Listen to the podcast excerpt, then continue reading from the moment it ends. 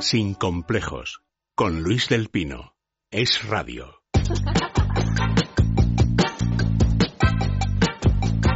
Gran Hermano, con Víctor Domingo.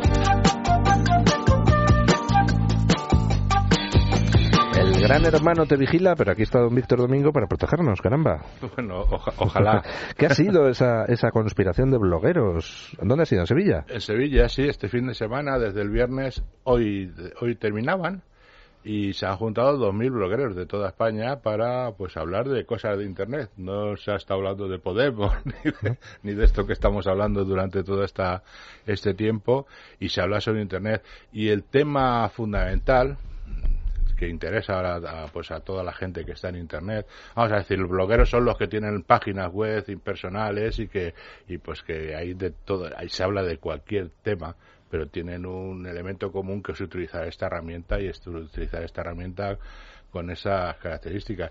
Y, y el y el ha sido fundamental la, la economía colaborativa, todo esto que está ahora surgiendo del crowdfunding, de, de de las de, de BlaBlaCar, de todo este tipo de cosas que están sucediendo, de, de, de gente que en Internet están empezando a emprender, a hacer negocios, a ver las nuevas posibilidades de negocio, pues de todo esto se ha estado hablando durante este fin de semana y a mí me ha llamado mucho la atención que ha habido un apagón informativo, porque juntarse 2.000 personas en el Palacio de Congresos y Exposiciones de Sevilla no estaba Eso, eso ya, son, ya son bastantes más de los que se juntan en alguna manifestación del 1 Hombre. de mayo convocada por UGT y No, no, comisiones. y ¿eh? además gente que ahí te- tienes ahí eh, personas como Julio Alonso, como Enrique Danz, como gente que tiene unas audiencias en su Brutales. blog, brutales, mucho más que muchos periódicos de provincias y, y que me perdonen los periódicos de provincias, ¿no?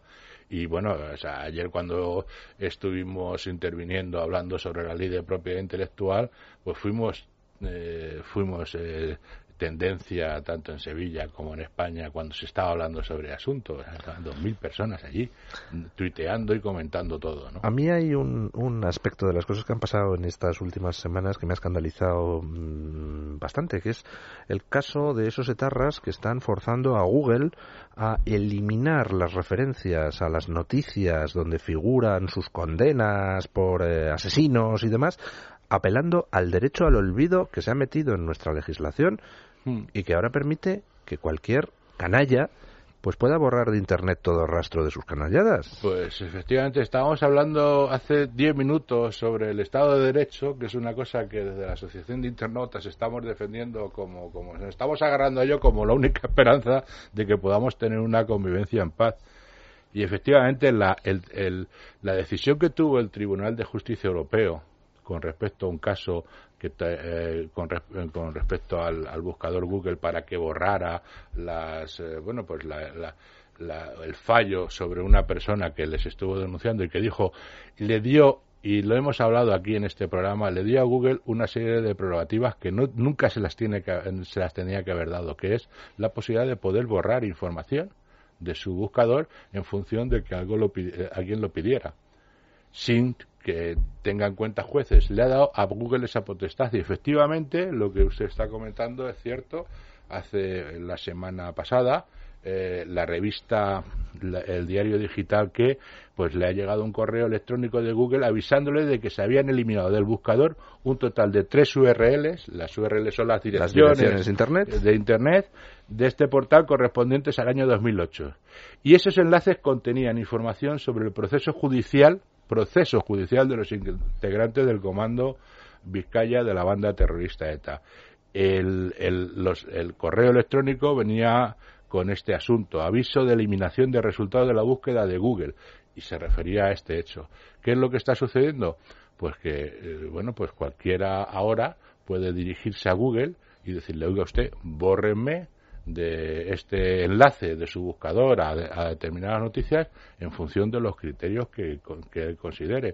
O sea, este supuesto, que yo O sea, no creo que- en el derecho al olvido, porque esto es información. Claro, o sea, si, un- si un- si violando- un canalla ha sido condenado por asesinar a seis personas, ¿por qué vamos a tener que borrar esa noticia? Exactamente. Y entonces, bueno, dice Google que no la ha borrado, que sí la, pero sí, lo que sí que es verdad es que el diario digital eh, que ha recibido ese correo y, bueno, pues eh, de que le anunciaban que iban a, cortar esto. O sea que ahora los malos van a tener la posibilidad, pero no solo porque los malos pueden acudir al juez y decir, oye, usted bórreme todo mi historial judicial.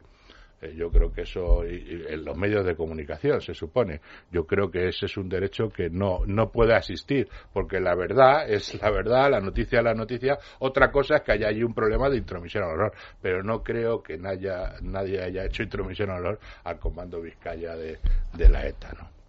Pues, y ahí tenemos un problema bastante serio y ahora mismo a Google mm, se nos está... por ejemplo, permítame ser malo, o sea, nuestros políticos españoles y europeos introducen una legislación que permite borrar los rastros de las mm, eh, barbaridades que haya hecho alguien. Por ejemplo, un político corrupto podría pedir, oiga, borren de Internet los rastros de mi corrupción anterior, ¿no? El derecho, ese es el, tiene, narices. el supuesto derecho al olvido en el que yo personalmente no creo porque porque en la información es la información. Otra cosa es que en un sitio te estén insultando. Claro, que estén falsificando los hechos. Entonces, eh, claro, estamos hablando de otra Pero, por supuesto, no tiene que decidir sobre ese asunto Google.